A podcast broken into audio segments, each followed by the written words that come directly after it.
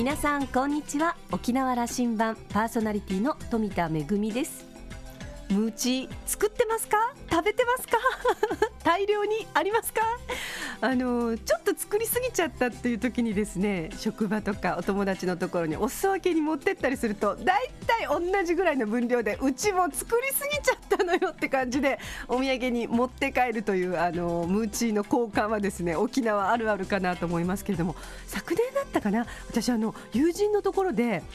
ココナッツ味のムーチーっていうのをいただいたんですよ。ちょっとね東南アジアチックで大変美味しゅうございました。同じムーチーといってもね家庭によって味が違いますよね。ぜひ皆さん美味しいムーチーたくさん召し上がってください。さあ沖縄羅針盤今日も5時までお届けいたします。どうぞお付き合いください。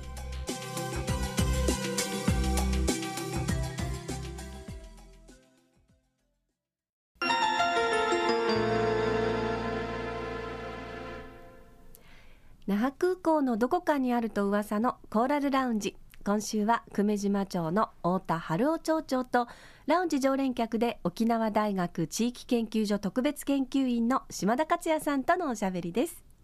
太田町長は久米島のご出身。久米島高校卒業後財団法人恋淵学園農業科へと進み卒業後は昭和52年から串川村役場へと長年勤められ平成14年に地元の久米島町役場勤務となりました。町の助役そして副町長を務めた後平成26年から現職の町長へと就任されています。今週は久米島町が取り組んでいる物産振興と観光振興の取り組みを中心に島田さんとラウンジで語っているようです。それではどうぞ。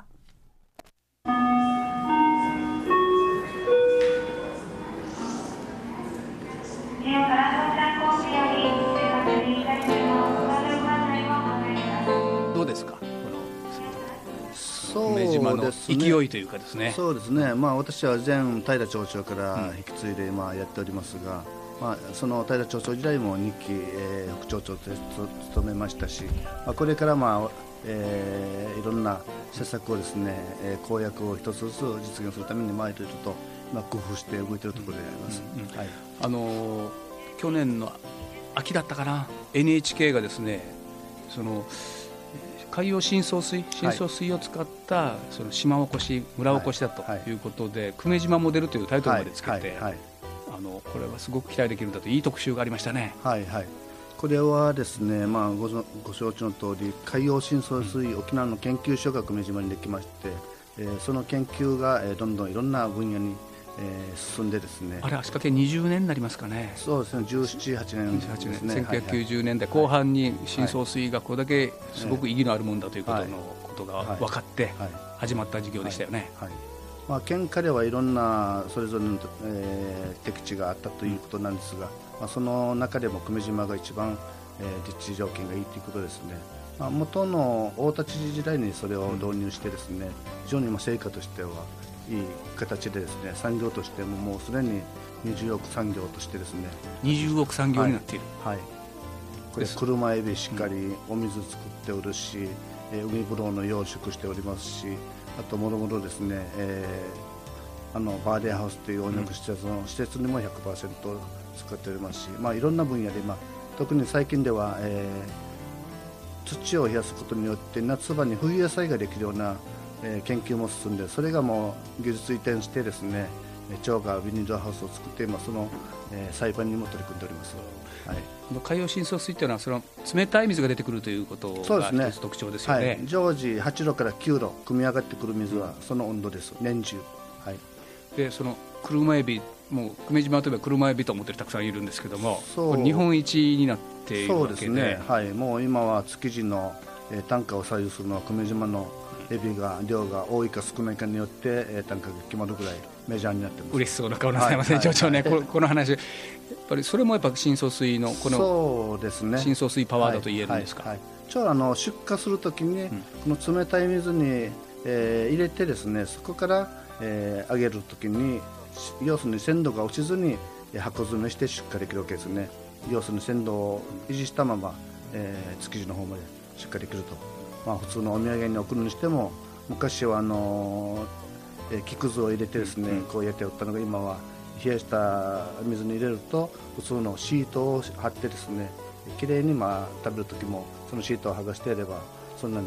場所を汚さずにですねできるような今技術になってます。食べたくなってきたな、はい。あのそこ特産品というのはずっとこう力入れてこられてあのこれアンテナショップなども設けられたり。そうですね、はい。まあ、あの国際通りの、ねうん。離島マルシェそして、えー昨年えーオープンしました、えー阿佐ヶ谷東京のですねそこのアンテナショップにも今商工会を中心に今、その事業を取り送られてこれいます。久米島としてあ東京にショップを出しているということですか、はいはい、商工会を中心にして、まあ、これ国の事業をいただいてですね今テスト的にやっておりますが、まあ、成果が上がれば継続してまたやろうということで今どうでしょうかね売れてますかね？いやあのお話聞きますと結構人気があって、うん。特にあの久米島の観光大使している、えー方々もおりまして、まあ、週に1回はそこ行ってですねいろんな情報交換の場にもしているようです、はい、あの特産品のことがよく出てくるなと僕思っていて、んあの去年の暮れはね那覇の街の中でも、はい。ちょうど沖縄タイムズビルの中でも、ではい大変好評だったそうですね、はい、過去3年継続してやっておりますが、え3年とも売り上げは久米島が今、えー、1、2、3位を占めているようです。これは何ですかね？あやっぱりあのやっぱも物によっては久米島紬も中にありますから、それは割と単価の高いものですから、まあ、そういうのを含めて、まあ、え今年はあこ前回は、あまあ、今回ですね、えー、1000万を売り上げたと、それも紬も含めてですね。売るものには自信が出てきたというところですね。そうですね。結構今商工会を中心にですねいろんな加工においても力を入れておりますしまた久米島行行政においても水産加工施設も今度できますしあとまた紅芋もですね。久米島に紅芋も、えー最近は非常に増えていますからこの加工所も今建設する予定ですね。28年に取り組もうということで今進めております。泡盛も大手がありますし、ええお酒はもう久米線さんそれぞれの企業がね企業努力であれだけメジャーになっておりますから。観光を考えるときに足が課題だとおっしゃられました、あのずそのジェット化だと、はい久米島那覇間は遠い遡れば YS11 がずっと飛んでいて。そうですね。平成9年までは OIS が飛んでおりました。でその時の運賃がなんと往復で一般すべてが9640円でしたようん。い。正確ですね、はい。往復で。往復で、で今はその倍ですからね。当然、まあ、それぞれの県民の皆さんが所得が上がれば上がってもそんな負担感じないんですがそんなに極端に所得が上がったっていうわけでもないしやっぱそれはえ安いところに行きますよ。どういうお客さんもですね。2倍になったんですか。はい。そして今のこのタイムテーブルを見ると琉球エアコミューターが何便か飛んでいて、はい。これは39人乗り50人乗り。39名乗り4機と50名乗り1機保有してますねで今。はい。で日に1回は150人乗りのジェットが往復してるんですね、はいはい。はいこういう今足の、はい、ただですねこれが、まあ、一便はありがたいことなんですがやっぱ団体を県外から呼ぶには、えー1日僕は最低2便は必要だと思うんです、えー今日例えば昼の便にできて翌日の最終便で帰るぐらいしたらうまくこう観光コースを、えー回ってですねそうね。十分楽しめると思うんですが、えー今日の昼の便で来て翌日の昼の便で帰るとなるともうやっぱ中途半端なんですね今の携帯は。具体的に言えばもう1便ジェットが那覇と飛ばせるような状況の政策をやっていきたいと、はい、そうです、はい、これはじゃあマーケット作ればいいわけ。そうです、じゃあ、はい、はい、簡単に言うとそういうことです以前は飛んだわけですから、朝昼晩のジェットがですね、それがまあ JAL さんのいろんな問題が出て、えーグループがこういう形になったわけですから、はい、まあ、経営も効率化しないといけないはい。とい。うふうにもおっしゃいます、でもね久米島の空港行くとねあれはやっぱ思いが分かりますよ、うん。このジェット向けのタラップがこうあるわけでね。ますね。あれは日に1回しか使わないというんじゃもったいなくてね。はい、あれももう何千万という金額を要するわけですか。ら、はい、であのプロペラ機で行くとあれは使えないので、ね下から歩いていくわけですよね、はい、はい。まあ、それを使う場合もありますがね。あ使えることは使えるんですか、天気が悪い時とか、はい。使う場合もあります。あのまあ、またね宮古山の場合は、うん、ダブルトラックで、はい。あの競争原理も働いてるし、そまあそことははい。ちょっとやっぱハンデがつきましたね、はい、ね。ただあのいろいろと進めてきたことの種はこう芽生えてると思って例えばプロ野球のキャンプもはい。実は宮古島がああいうことになりましたけども、ええ我々は今、楽天イーグルスさんが来てます、今回もまた入ってきますが、これも大事に受け入れは今、いろんな形で取り組みます。どうですか？球団側に満足高いような状況で今提供できてますか？はいあのーこれまでの大きな問題っていうのはないんですが、まあ、一軍の皆さんやっぱ早く本当に入れて他のチームとの練習試合を行いたいということで、まあ、今短縮されておりますが、まあ、2軍においてはですね約一月ぐらい島におりますから、はい、その間は非常にまたそのプロ野球が出た後には社会人チームとか、えー大学チームが入ってきますから、はい、島としては、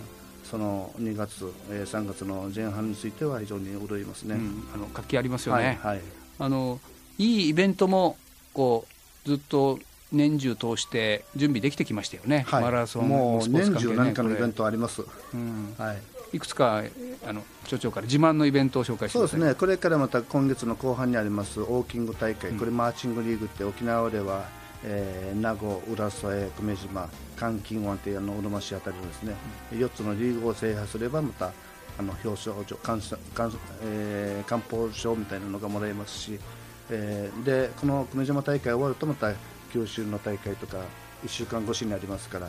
そういうのをこのウォーキングをする方々はそれぞれ皆さんスケジュールを作ってですねやってるのが現実ですね。友人が走りに行ってるのがその久米島マラソン。これもなんか定,、はい、これは定10評評月の判いいらしい後半ですよね、はい。はい、私も、えー去年、今年あー一昨年、去年ですねが走りましたが、まあ、10キロぐらいですが、はい、盛り上げるためにやりました。うん。あのーそんな温めをしながら観光振興計画をお作りになられて、はいこれからこう中期計画を持っておられますけども、はい。どんな計画で今進めてそうですね、まあ、これはいろんな目標値を定めてですね、まあ、12万、今年とは15万ぐらい見込んでおるんですが、えー今やるにはしかしさっきの飛行機の問題を解消しないといけないし、あとは今のフェリーだけじゃなくて、将来的には高速船を導入したいなっていう思いも今やってますし。今のベースが10万人前後ですよね、はいあのーはい。今の入域客がですね、はいそれを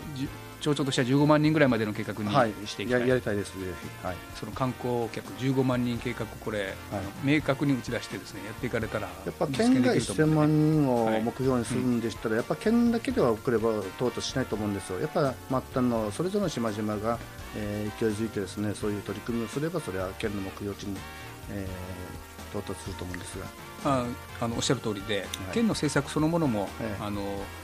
これからその沖縄県全体の観光の質だといったときに、はい。どれだけ離島の魅力が、ええ。あるいは行きやすい状況ができてくるかと、これがはい。提供できるかが勝負だと言っていうるそですね。話なので、まあ、石垣にしてね、もうあの西表とか小浜島とか、たくさんの島々があるから、僕は石垣にあれだけのお客さんも行くと思うし、まあ、宮古は宮古なんで、それ海が非常に綺麗な島がたくさんありますから、行くと思いますし、やっぱ久米島はまた久米島のそれぞれの良さもありますから、えーそれぞれが頑張ればね、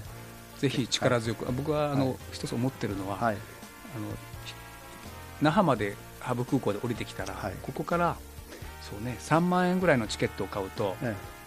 1週間ぐらいは飛行機はもう10回ぐらい乗り放題えと、あ空いてる席だったら乗っていいと、あ、はい、このぐらいのことをやりたいですね。そうですね。こう来た客は島に自分が選んだところに行けるという状況、はいはい選択できるよ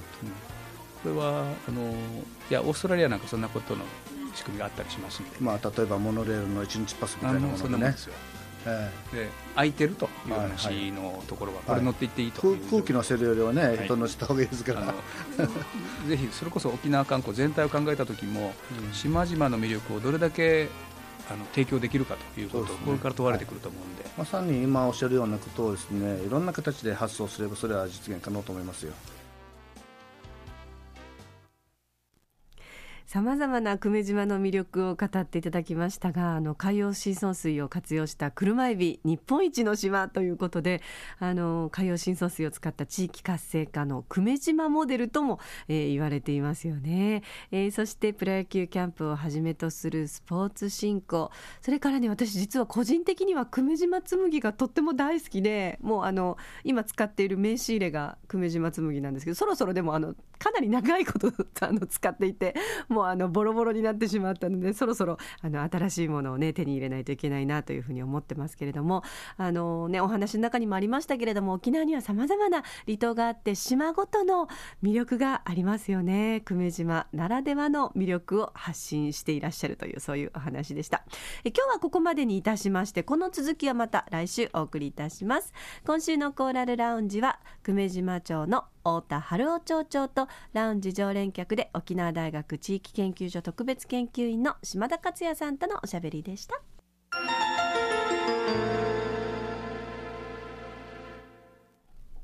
めぐみのあしゃぎだよりのコーナーです、えー、今日はですね舞台公演のご案内をしたいと思います、えー、ちょうど1ヶ月後になります。2月の17日水曜日、えー、テンブスホールにおきまして私が脚本演出を務めておりますぐんがちくんがちの公演があります、えー、いつもですとね国立劇場沖縄での公演になりますけれどもマグネットコンテンツいろんな作品がありますが1月2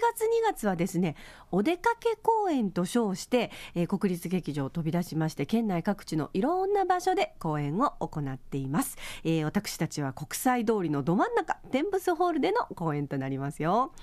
えー、この作品番組でも何度かご紹介をさせていただいている通り、えー、おかげさまで3年を超えたロングランを続けております。たくさんの皆さんに応援していただいております。ありがとうございます。この作品のね構想自体は私実はずっと前から、えー、あったんですけれどもいよいよじゃあちょっと形にしたいなと思い始めて確かね5年前だと思うんですけれども5年前のちょうど今頃ですね。あの私とそれから脚本監修と、えー、音楽監督と振り付けの4人でですね合宿を行いました。あの普段ですとまずガーッとこう脚本を書いてそれから稽古場でねちょっとワークショップみたいな形でいろいろ試行錯誤をしながら、まあ、実験をしながら作品を作っていくということが多かったんですけれどもちょっと変わったやり方をやってみようかなということで2泊3日の合宿を行いました、えー、那覇だとね多分いろんなこう用事に出かけちゃうような気がしてちょっと缶詰状態になりたいなということで、えー、読谷のですね紫村に出かけまして あのであのご存知のようにやはりですねあの舞台はあのみんなね仕事をやりながら舞台に関わってる人間も多いので結構あの夜が遅いというイメージなんですけどもその時はですね朝ちゃんとみんなで決まった時間に起きてですねしっかりと朝ごはんを食べて、えー、歯を磨いたらじゃあもうあのスタートということで、えー、いろんなアイディアを出し合いながらその場で、まあ、脚本の荒い段階プロットを書き始めました。であの1日目少しねあの煮詰まる感じもあったんですけどもあの話が進み始めてあらすじができていくともうねあのキャスティングまであこの役はねこんな人にやってもらったら面白いねっていうことで話がどんどんどんどん膨らんで、えー、2泊3日で荒い脚脚本をなんともう出来上がっちゃったというそういうような思い出があります。いざお稽古が始まるとえー、全員男性キャストなのでなかなかやっぱりね忙しい皆さん売れっ子揃いの皆さんで苦労はしたんですけれども、えー、一場面1日でガーッと作ろうという感じでほとんどなんか突貫工事みたいな形でねあの作ったような記憶がありますけれどもでもあの本当にすごい集中力を出してくれまして、えー、スタッフもそうですしそれから、えー、ね、あの立ち上げの時のメンバーは本当にたくさんのアイデアを出してくださって、えー、いよいよ作品が出来上がりました。公演を続けていくうちにいろんな方からいろんなお声をいただいて、えその声を生かしながら少しずつ、まあ、アレンジをしながら、え今日に至ってっています、えー、今年度は最後の公演となりますのでぜひご覧いただきたいと思います。あの今回もね新しいキャストもあの入りまして、えー、ぜひ楽しんでいただきたいと思います。2月の17日水曜日那覇のど真ん中にありますテンブス那覇の4階にありますテンブスホールにおきましてぐんがちくんがちの公演があります。チケットは2000円で、えー、未就学児のお子さんがもしあのお父さんお母さんのねお膝の上で鑑賞される場合はあのそのまま無料で大丈夫丈夫ですのでお席をあの使われるお子さんはぜひあのチケットをお求めください、えー、県内各プレイガイドで、えー、販売中です、えー、詳しくはですねマグネットコンテンツのホームページからもチケット予約できますのでぜひマグネットコンテンツお出かけ公演ぐんがちくんがちテンブスホールでお待ちしております。めぐみのあしゃぎだよりのコーナーでした。